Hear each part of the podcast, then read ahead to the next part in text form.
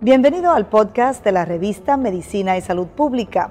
No se pierda nuestra entrevista exclusiva con los médicos y expertos más relevantes para la medicina y la salud pública en Puerto Rico y el mundo. Si desea ver este podcast en vídeo, puede hacerlo en nuestro canal de YouTube Revista MSP.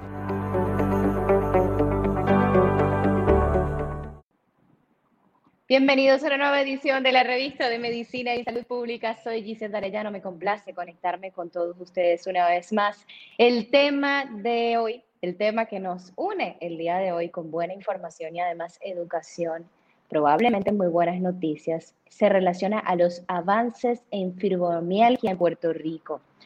Y sobre este tema vamos a conversar con la doctora Amarilis Pérez de Jesús. Ella es reumatóloga. Bienvenida, doctora.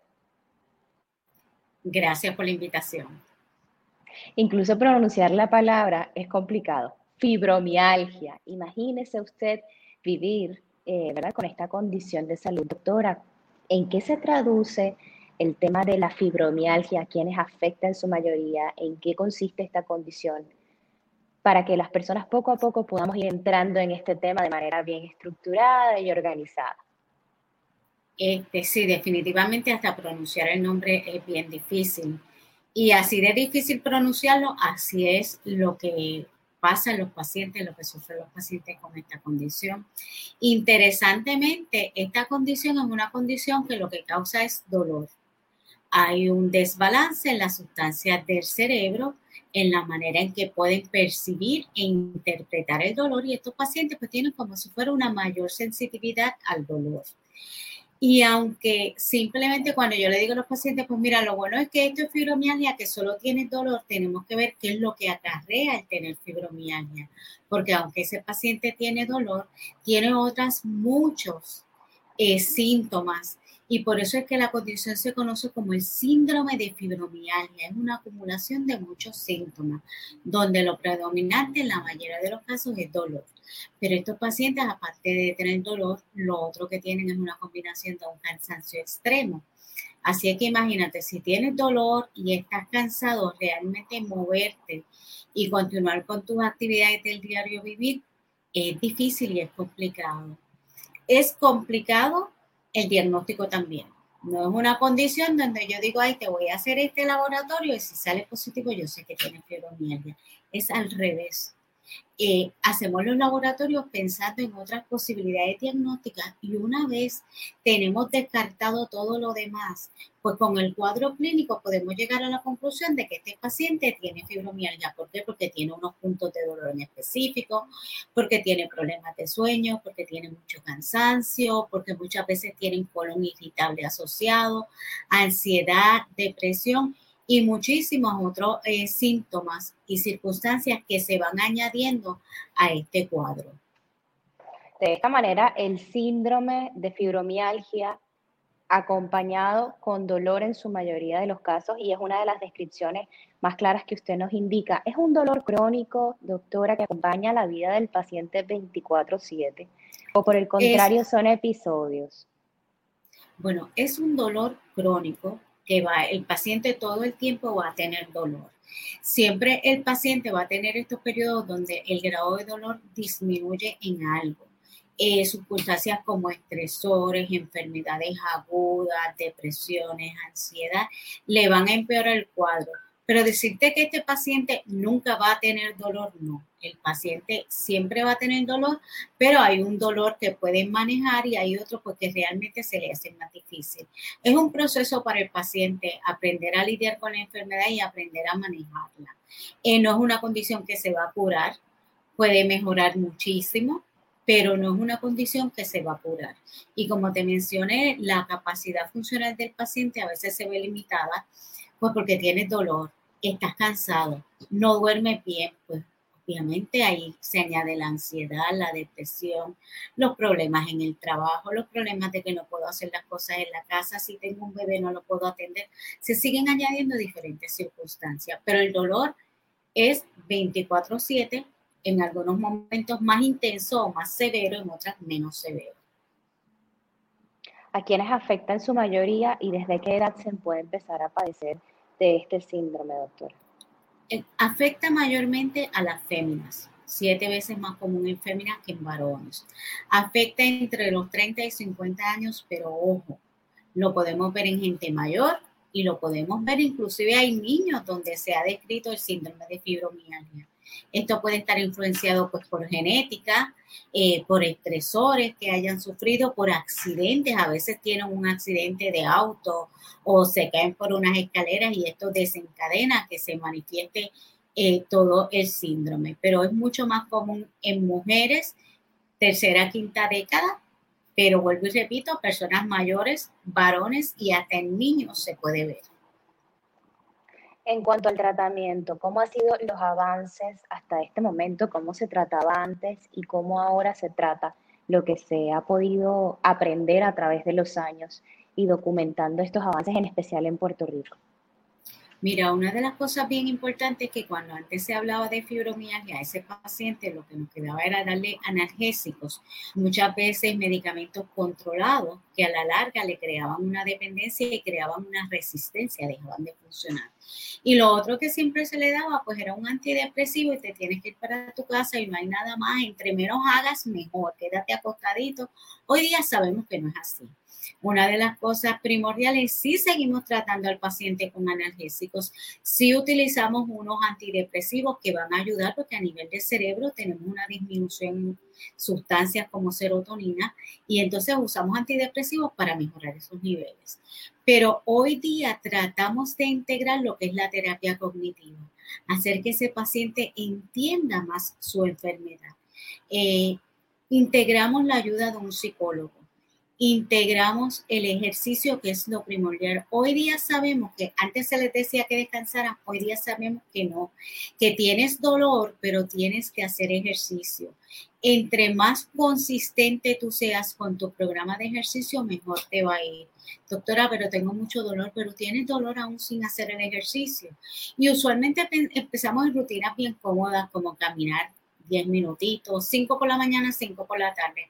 Eso yo lo voy negociando con el paciente. Lo otro que hoy día se usa muchísimo son las terapias de estiramiento, el yoga, acupuntura. Usamos terapias no tradicionales para ayudar a este paciente a que pueda funcionar. En este paciente el manejo es totalmente integrativo, utilizamos la medicina tradicional y otros aspectos. Hay pacientes que funcionan muy bien con acupuntura, eh, pero lo más, lo más importante, hay dos factores aquí importantes. Ese paciente tiene, tenemos que ponerlo a hacer ejercicio de manera consistente. No que me hagas una hora de ejercicio hoy y estés dos semanas sin hacer nada. Y lo otro es que tenemos que ayudar a ese paciente a que pueda descansar, a que pueda dormir para que sus tejidos restauren y ese, esa fatiga de ese músculo, esa inflamación del músculo mejore. Eso describe el sumar la milla extra todos los días porque es realmente interesante el comentario, ¿verdad? Y esa explicación que da cuando el paciente dice que tiene dolor al momento de hacer ejercicio. Y usted nos acaba de mencionar que incluso sin hacer ejercicio también tendría dolor. Eso habla de adquirir nuevas habilidades como la disciplina, el esfuerzo, el entregar la milla extra. Eh, ¿En qué momento una persona debe plantearse buscar la ayuda de un especialista ante un dolor recurrente? Y que quizás empiece a ser notorio de que hay algo más que una simple caída, eh, un simple tropiezo con algo, en qué momento la persona debe plantearse ir al especialista y ante qué signos eh, debe estar alerta. Es ese paciente que tiene este dolor persistente, que ya ha ido a múltiples, lo tradicional es que han ido a muchísimos médicos y nadie le encuentra nada. Y tú persistes con el dolor, y yo me acuesto y por la mañana me levanto más cansado de lo que me acosté. Ese tipo de, ese cansancio, ese tipo de paciente debe buscar ayuda porque sabemos que ese dolor está, le están dando medicamentos y no está mejorando. Ya ese es el paciente que tiene que buscar una evaluación donde tenemos que excluir otros diagnósticos y establecer si es un diagnóstico de fibromialgia y establecer el plan de acción. Eh, no hay por qué estar continuamente con dolor. Yo no les digo que los vamos a curar, pero sí la calidad de vida de ese paciente puede mejorar muchísimo. Así que el paciente con ese dolor que ha ido a 10 médicos y le han recetado 30 medicamentos y no mejora, siempre tenemos que excluir la posibilidad de que sea fibromialgia lo que tiene ese paciente. Aproximadamente en Puerto Rico, ¿de cuántos pacientes estamos hablando? ¿Cuál es la cantidad de personas que pueden sufrir en la isla de este síndrome fibromialgia? Bueno, se habla de que en términos generales 20% de la población podría tenerlo. Estamos hablando de números altos. Ahora bien, tenemos que estar seguros de que esos pacientes que se dice que lo tienen realmente tienen el diagnóstico, porque de igual manera eh, a mí me han llegado pacientes con diagnóstico de fibromialgia y pues el paciente o tiene una depresión severa o el paciente tiene discos herniados. Lo otro que tenemos que tener en perspectiva es que fibromialgia puede ocurrir combinado con lupus, con artritis reumatoidea, con esclerosis múltiple. O sea, que hay pacientes que tienen otro diagnóstico y pueden tener fibromialgia agregada a esa condición. O sea, pero si hablamos, sí hay un porcentaje grande de la población que sufre de esta condición. Algunos están diagnosticados, otros son sobrediagnosticados, pero sí yo creo que es un número considerable. Parte de los avances también radican en el tema del estigma Antiguamente, como usted indicaba, un paciente probablemente veía limitada totalmente su vida, sus actividades. Ahora también hay un avance en cuanto a lo que es la consideración de las personas a medida de que se educa sobre este tema. Sin embargo, ¿los persigue algún tipo de estigma a las personas que sufren del síndrome de fibromialgia, doctor? Mira, sí, definitivamente conciencia y las campañas de concientización han sido buenísimas. Hoy el paciente se educa más. Sin embargo, ese paciente sigue siendo estigmatizado. Ese paciente sigue llegando a una sala de emergencia quejándose de dolor y pues le dicen que no tiene nada. Te pongo otro ejemplo. Ese paciente llega a una sala de emergencia quejándose de mucho dolor, eh, de que se le adormecen las piernas, de que realmente el dolor es intenso y muchas veces el paciente tengo fibromialgia lo descartan, lo dan de alta y probablemente el paciente hasta tenía una fractura de vértebra o un disco herniado. O sea, seguimos teniendo eh, el, el grupo poblacional a nivel de proveedores de servicios médicos de todo tipo, médicos, enfermeras, terapistas, donde consideran que esto realmente no existe y que el paciente realmente no tiene nada, o sea que todavía hay mucho por caminar. Es un proceso que todavía estamos en pañales, hay mucho por educar y se están haciendo muchísimos estudios donde podamos tratar de sí tener estudios, por ejemplo, se están haciendo estudios de flujos a nivel cerebral para ver cómo es qué es lo que está ocurriendo a nivel del cerebro de ese paciente y ya esas son medidas más objetivas que nos van a ayudar en el diagnóstico de ese paciente y a demostrar que sí tiene algo. Pero sí definitivamente todavía son pacientes que sufren mucho porque siendo, siguen siendo estigmatizados. Los avances toman valor y un carácter diferenciador de antiguas maneras de tratar a un paciente, sobre todo cuando se habla de los cambios y las mejorías. En cuanto a los avances, es ahora notorio, es más rápida la mejoría en el paciente, a pesar de que sabemos que es un síndrome que los acompaña a lo largo de sus vidas. Eh, ¿Después de cuánto tiempo que forma eh, puede, puede contar con este equipo interdisciplinario que va a estar dispuesto a acompañarlos en el proceso y puede empezar a ver mejoría aquella persona que sufre el síndrome de fibromialgia, doctora? Mira, muchos pacientes cuando, aquí hay dos vertientes. Eh, cuando van y asisten a la ayuda a las terapias cognitivas, la terapia psicológica, la evaluación con el psiquiatra, cumplen con el programa de ejercicio, mira, en uno o dos meses ese paciente, y cuidado si antes, ve mejoría. Yo tengo pacientes que son muy consistentes con su programa de ejercicio. Entonces ese paciente mejora muchísimo y muchas veces cuando llega a la oficina en lo que ellos llaman una crisis de dolor, que es una recaída, eh, ese paciente ha cambiado su patrón de ejercicio, ha cambiado su, inclusive su forma de alimentarse y ha vuelto a los viejos hábitos y recae. Así que el paciente que responde uno o dos meses ya debe estar muy bien. Pero el gran problema que tenemos es lograr que ese paciente busque ese complemento, esa terapia cognitiva, ese patrón de ejercicio, esos ejercicios de estiramiento, los cambios en alimentación, el lograr que el paciente pueda integrar todo eso dentro de su estilo de vida, eh, muchas veces es dificilísimo y por eso el paciente se queda en el mismo círculo vicioso.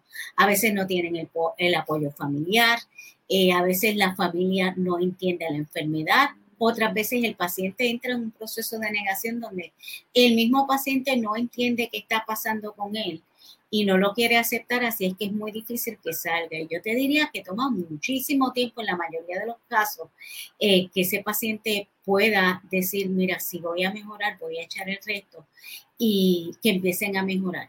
Con, los, con las terapias eh, farmacológicas, eh, la mejoría es bien rápida, o sea, tres meses, quizás en menos, ya ese paciente ha llegado a un pico de mejoría donde está bastante bien. Eh, pero la mayoría de los pacientes se quedan en el mismo círculo dependiendo de los medicamentos porque no hacen otras modificaciones. Y si no se hacen las otras modificaciones, no van a mejorar. Cuando hay una búsqueda incansable por esa mejoría y sienten que el camino se vuelve cuesta arriba, a veces se puede perder la esperanza. Sin embargo, se debe buscar nuevas opciones continuamente. Y si hay algo que se han dado a la tarea a los especialistas del área de la salud, es a no darse por vencidos.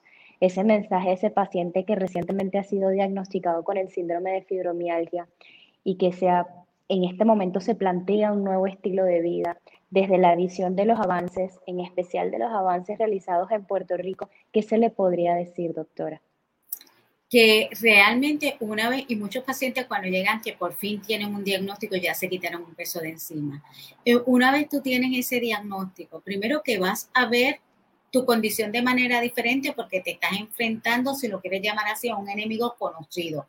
Ya sabes que, ya sabes que tienes fibromialgia y te vamos a dar las herramientas para que puedas progresar. O sea que no hay por qué deprimirse, no hay por qué pensar que no tengo esperanza, que yo no voy a salir de esto, porque si hay esperanza, hay muchas alternativas terapéuticas, combinamos terapia y el paciente definitivamente puede mejorar. Hay que dejarse llevar de la mano, hay que dejarse eh, orientar y lo más importante, el paciente tiene que educarse, educarse con tipos de programas como estos, leer sobre su condición, porque ya eso te da una herramienta más poderosa para poder eh, trabajar con tu eh, condición médica. Pero sí hay muchísima esperanza, hay muchísimas eh, terapias que podemos implementar y modalidades terapéuticas que se pueden implementar. Y seguimos haciendo estudios, la investigación sigue bien activa para ver qué más le podemos ofrecer a estos pacientes. Muchísimas gracias por responder a todas nuestras preguntas y por acompañarnos el día de hoy, doctora.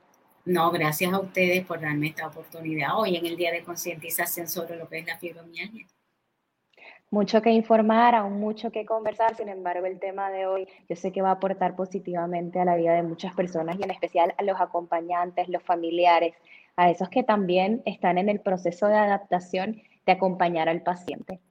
Definitivamente. Conversamos con la doctora Amarilis Pérez de Jesús, ella es reumatóloga. Yo los invito a todos a ustedes a que sigan conectados con la revista de Medicina y Salud Pública. Recuerden visitar www.msrevista.com. Además de eso, síganos en Facebook como Revista de Medicina y Salud Pública y también nos puede buscar en Instagram como arroba revista MSP. Soy Gisette Arellano y será hasta